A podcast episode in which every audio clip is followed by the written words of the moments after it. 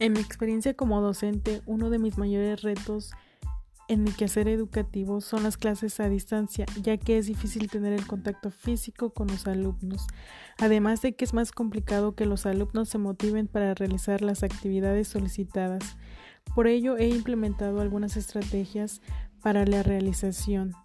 como videos, infografías, mapas mentales, cuadros sinópticos, collage, experimentos, folletos, para que sinteticen la información de los temas de cada materia y sea más fácil aprender el contenido, además de anexar materiales de apoyo como videos documentales para los temas.